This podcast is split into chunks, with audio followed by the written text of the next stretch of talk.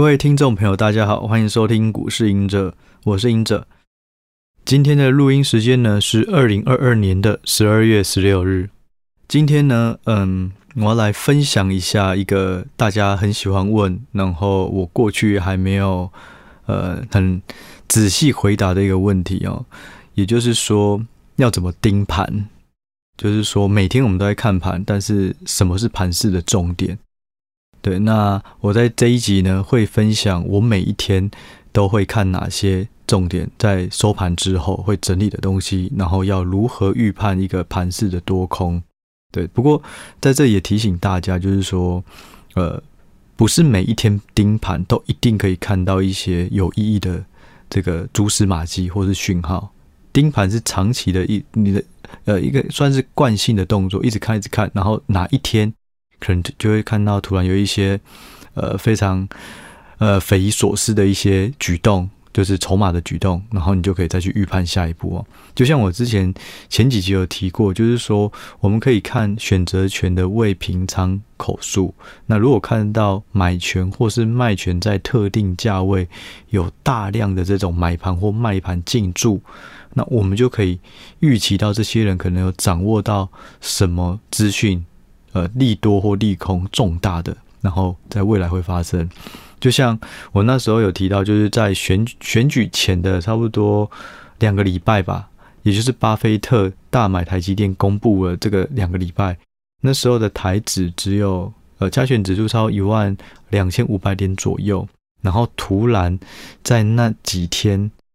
呃，增加了在一万四千点的买权，增加了十亿以上的。这个选择权的这个交易金额留仓，也就是说他留着，他没有卖。那那时候才一万两千五，可是一万四千点突然大增，这个十亿呃十亿台币的金额，就可以知道说那时候应该是有什么大事发生，因为这个非常的不寻常。对，那事实证明后，在一两个礼拜内，直接就从一万两千五直接喷到一万四千五。所以呢，如果那时候在一二五零零、一二六零零、一万四千点的买权啊，我印象中可能不到十块。可是后来在一四呃一四五零零的那时候，点数已经到这个价位，同样的那个买权啊，价值已经翻了二十倍了吧，已经到两三百块了。对，所以就是说，这种你。可以透过不同的资金筹码，然后他们做的动作，你就可以感受到是不是有一些异状发生，然后提早去找到一些投资机会，或是避开风险。好，那在我们嗯言归正传来聊怎么盯盘或是怎么看盘是重点之前，我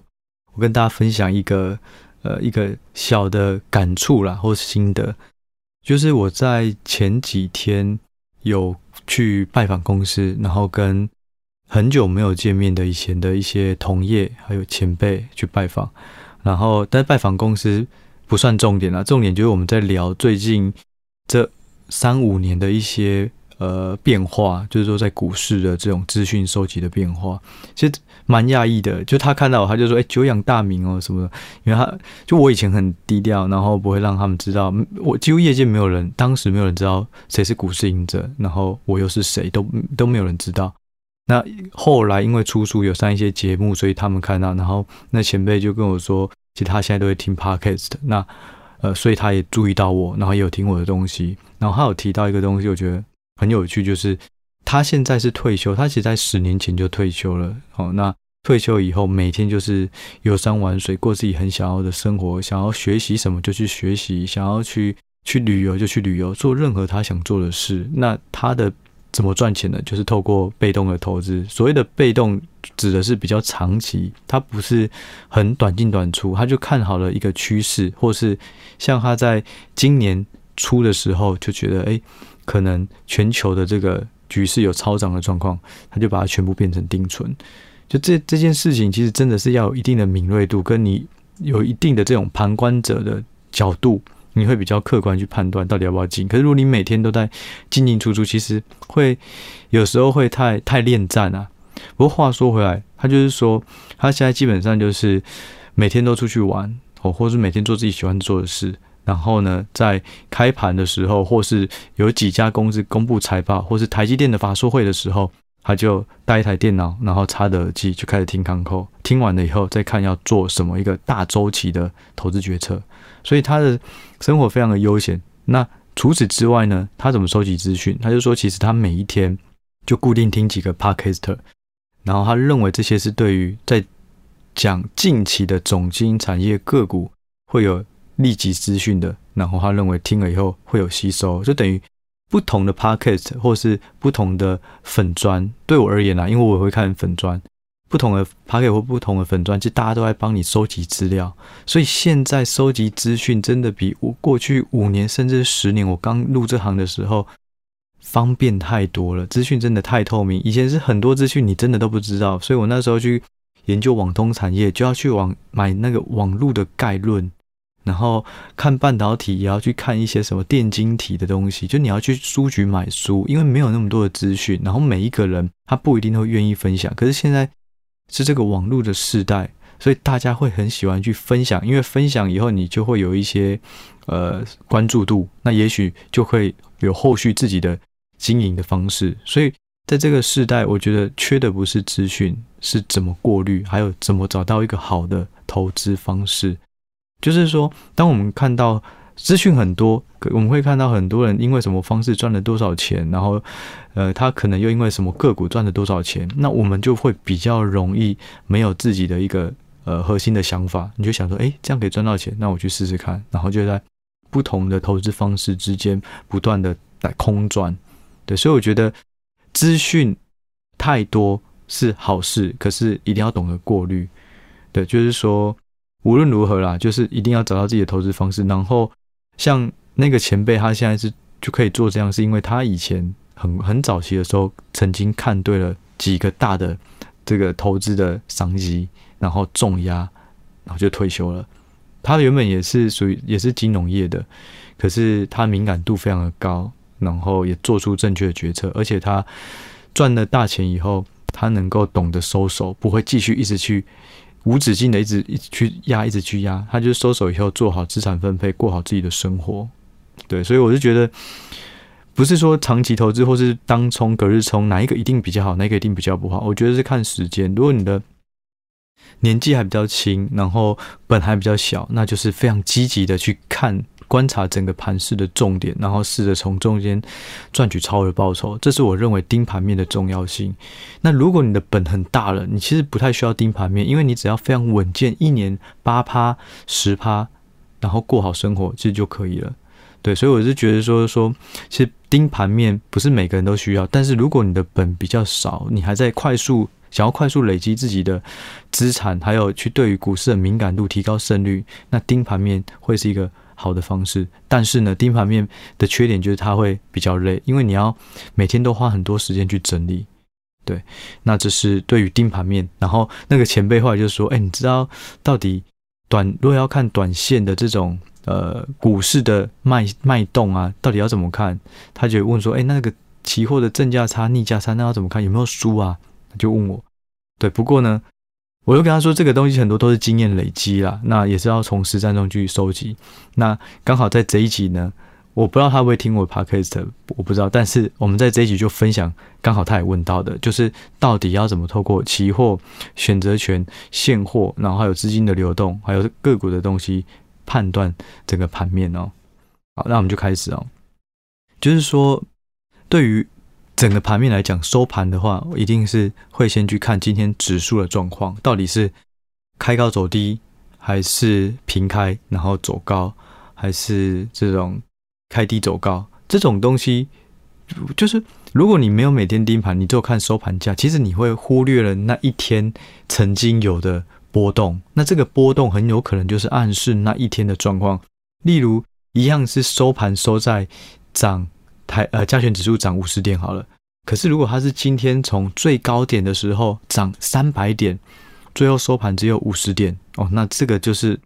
后市的这种呃走势可能就会比较弱一点，因为它是从高点下来的。可是如果你是从跌三百点，最后收盘是正五十点，涨五十点，那这个意义就不一样。所以呢，如果要回头看每一天的盘后的话，可以先看一下今天的厮杀多空厮杀的结局过程到底是怎么样。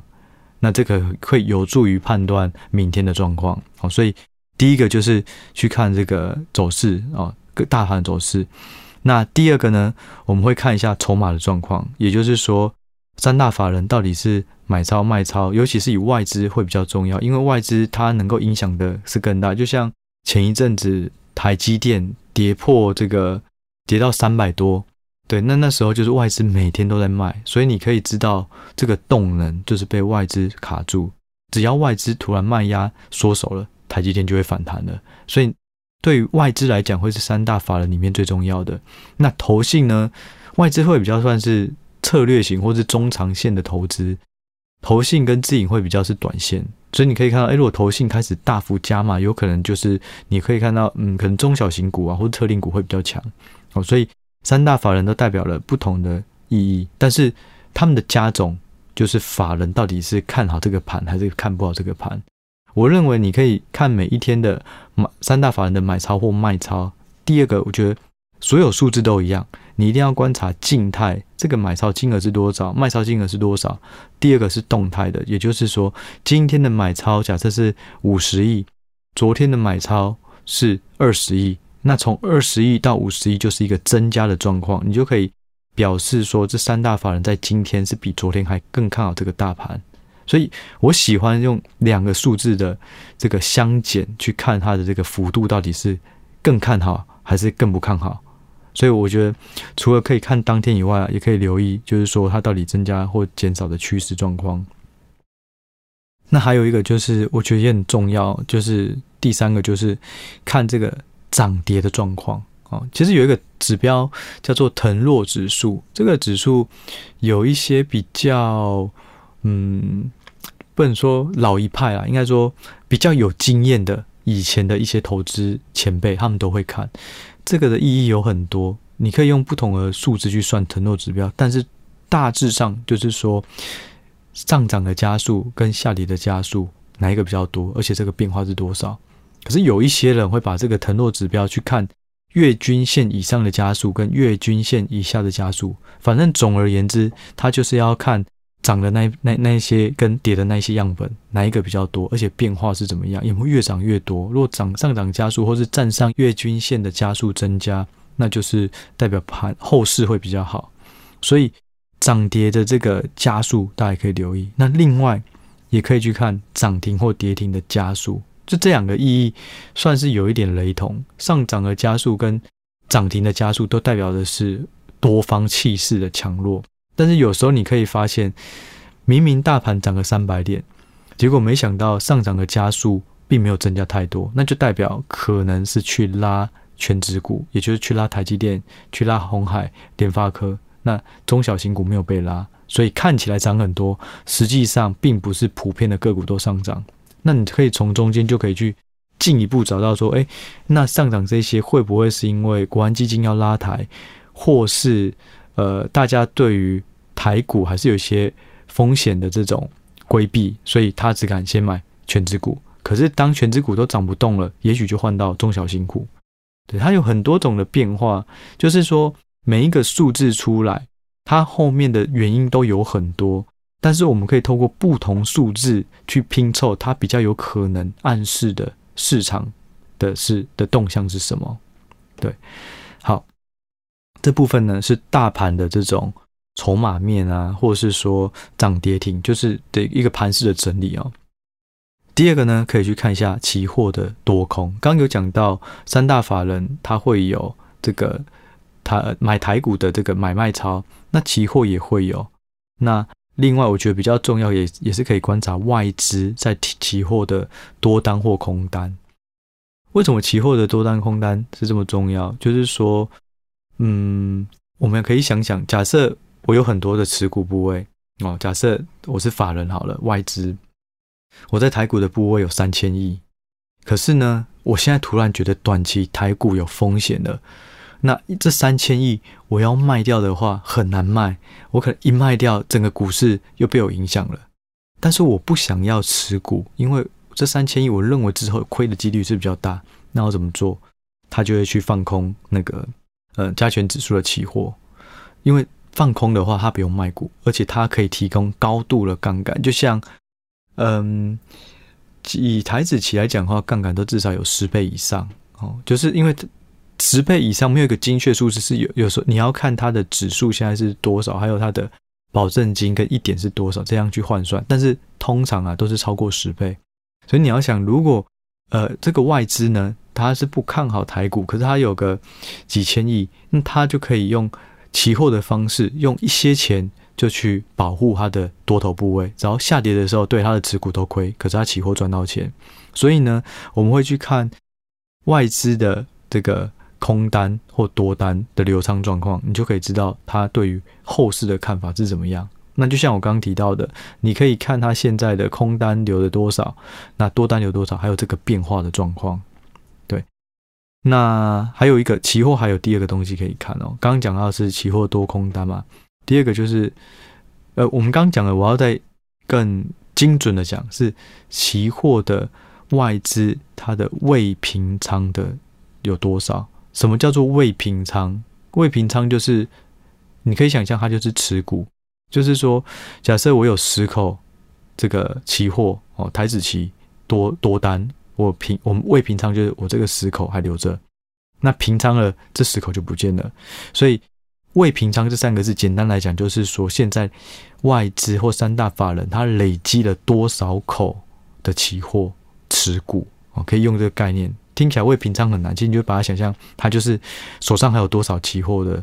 的多单啊，或是空单。好，好，那话说回来，第二个期货可以看的就是正逆价差的状况哦，就是说，嗯，假设正价差是什么？就是假设现在指数是一万四千点。那期货呢？它现在成交的价格是一万四千五百点，那就代表这个是正价差五百点。所谓的正价差，就是说期货比现货还要再贵五百。那逆价差就是现在如果期货是一万三千五百，那加权指数是一万四，那就是负五百，那就逆价差五百点。所以正逆价差就是用期货现在的成交价去减掉现在加权指数的价格。那正逆价差代表的是什么？正价差如果是呃，应该说正价差代表的就是现在市场上他看多的情绪是比较比较强的，逆价差就是市场是比较保守悲观，所以他宁愿用比较低的价格去买一个保险哦。所以就是说，我们通常会看正价差、逆价差，会去判断现在市场上对于指数是悲观或乐观。那一样。就是说，正价差跟逆价差它的变化，其实也是可以去留意。假设本来正价差三百，变成正价差五十点，你就可以知道啊，本来这么看好，我可以溢价三百点去买期货，然后现在只剩下五十点，那就代表这个多方力道是有点下降的。但是呢，就是很多工具，大家。听完我这集讲，也不要急着马上就去论论断说哦，原来这样就是这样，这样就是这样，没有一定的。举例而言，正价差或是逆价差，有时候会有特殊状况，像是在除权息的时候，因为指数呢它不会除权息，所以它本身就会跑出那个逆价差，也就加，也就是加权指数假设一万四千点，可是明天台积电要除息了，除息以后可能就会被扣了几十点，所以呢。呃，期货它本身就会有逆价差，就是反映除权、除权、除息后它就会下来。好，所以不要只有看到这个数字，一定要非常精准的了解这个数字的变化跟游戏规则。好，那这部分是期货。好，那第三个看大盘的呢，可以透过选择权哦。选择权其实我刚刚这一集的一开始就有讲了，就是说可以去看这个选择权。未平仓的这个布局啊，就是说，假设现在一万四，结果发现一万四千五或一万五千超多买单，突然流仓，大家大买这个一万四千五或一万五千的买权，你就可以知道，哎，奇怪，有一个特别强的一个力量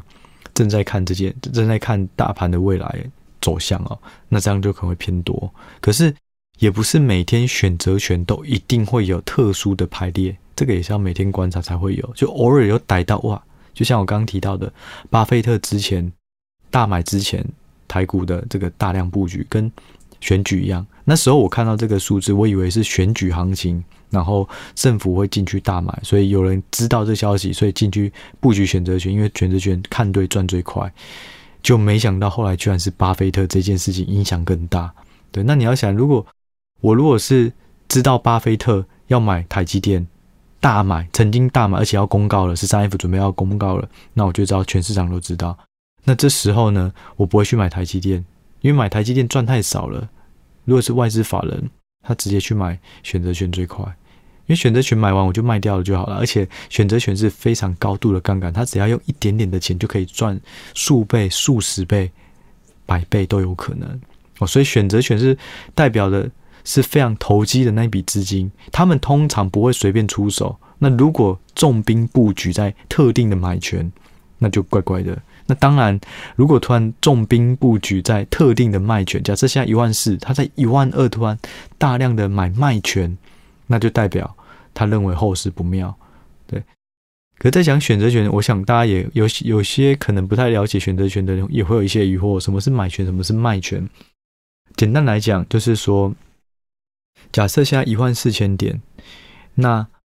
呃，如果是买权的话。你可以去买一万四千一、一万四千二、一万四千三，也就是说，等到之后股价上涨到一万五，那假设你是买一万四千一的买权，你可以用一万四千一去买加权指数，可是那时候可能也是一万四千五了。也就是说，你买一个未来可以用这个价格去购买加权指数的权利，这就是买买权。那什么是买卖权？就是说，我要买一个未来时呃到期的时候，我可以用一个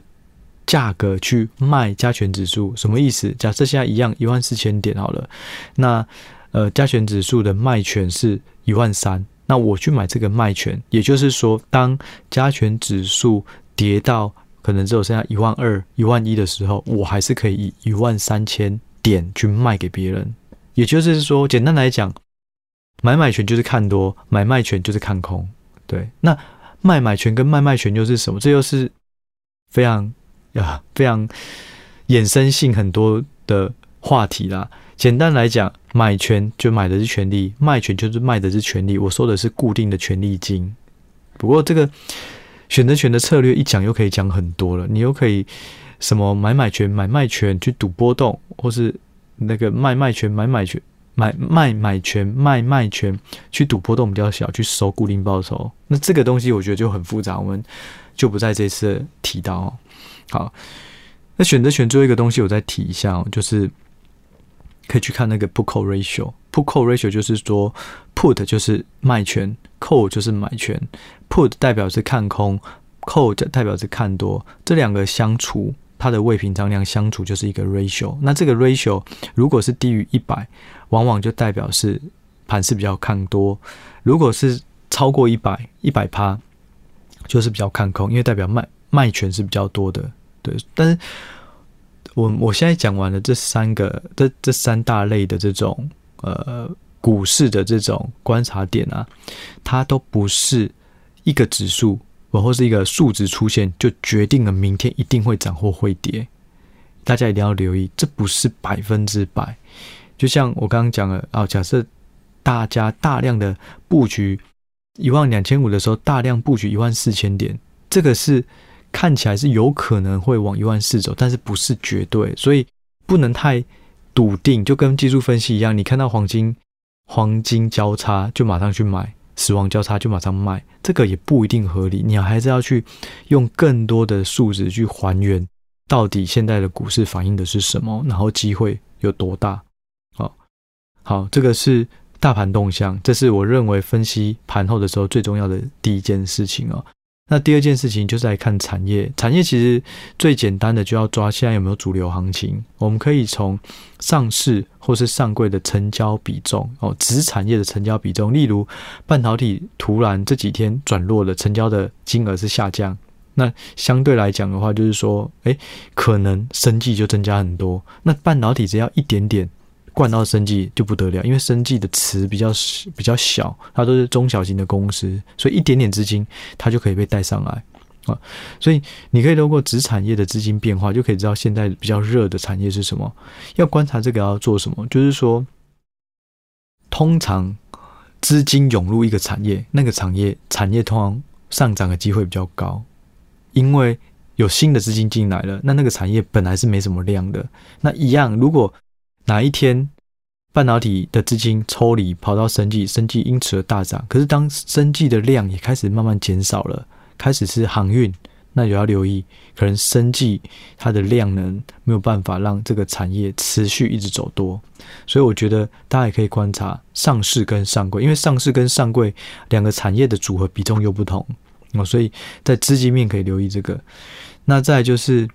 个股动向哈。我我认为就是三大步骤嘛，先盘势大盘，好，再来就是产业资金，再来就是个股的动向。个股动向，我喜欢去抓这种股价创新高、创新低，然后看到它有没有什么创新高的族群跟创新低的族群是谁，那再去看背后是不是现在正在反映某些事情。例如半导体在涨价的时候，在一两年前，可能那时候环球晶啊、联电啊、力积电都很强，你就可以知道。正在反映的事情是什么？那现在近期来讲，就是 IP 股很强，那它又在反映的是什么？还有生技股很强，又在反映的是什么？那这个没有绝对的答案，但是就就我的想法啦，嗯，我也不一定不见得是对的，这只是我的观察点，我分享给大家。就 IP 股它是很多好股票，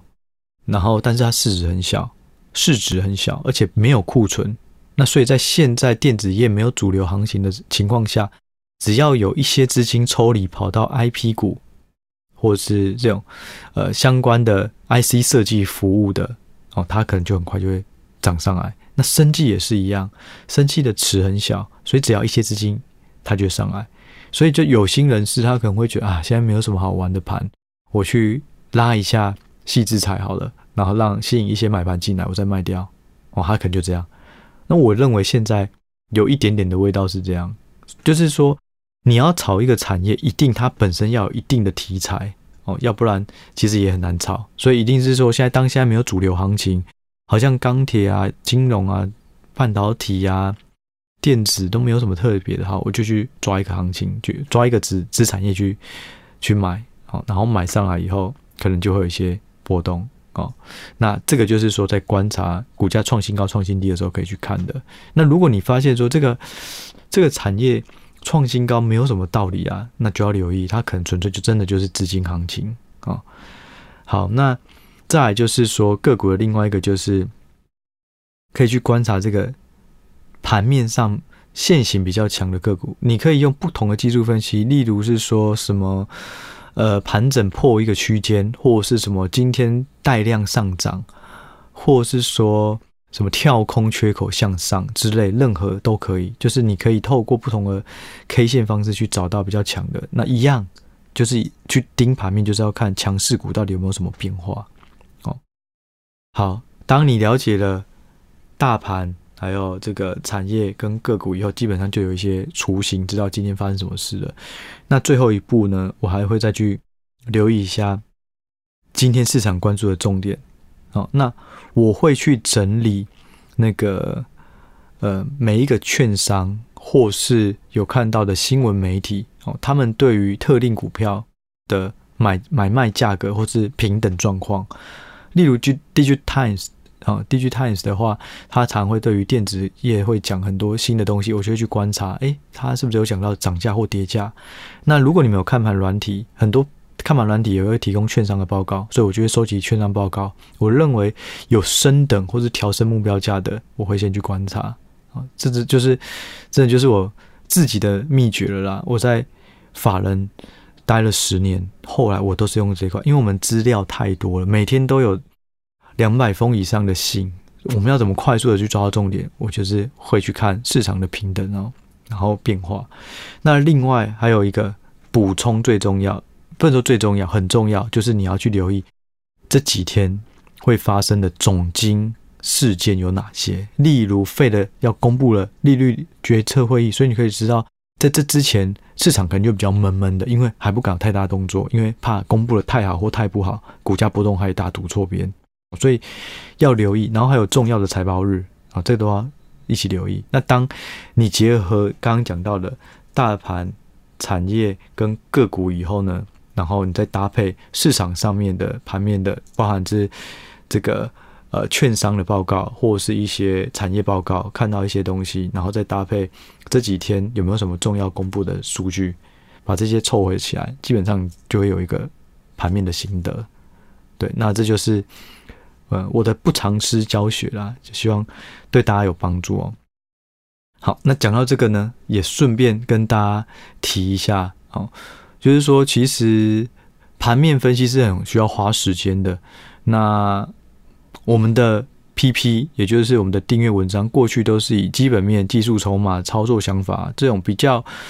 波段、中长线的去思考，说要怎么去做。那很多人其实都希望我们能够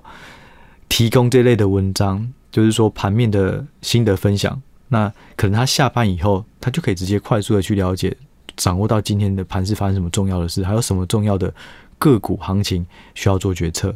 对，所以在筹划了一一阵子以后，我们跟呃 PP 有提新的一个申请方案，就是我们团队呢会在。这礼拜一，就大家听到这个今今天的这集是礼拜二，在昨天礼拜一的时候，我们推出了一个新的方案，就是盘式雷达。所谓的盘式雷达，就是每一天分享我们观察到的盘面心得，是每一天都会有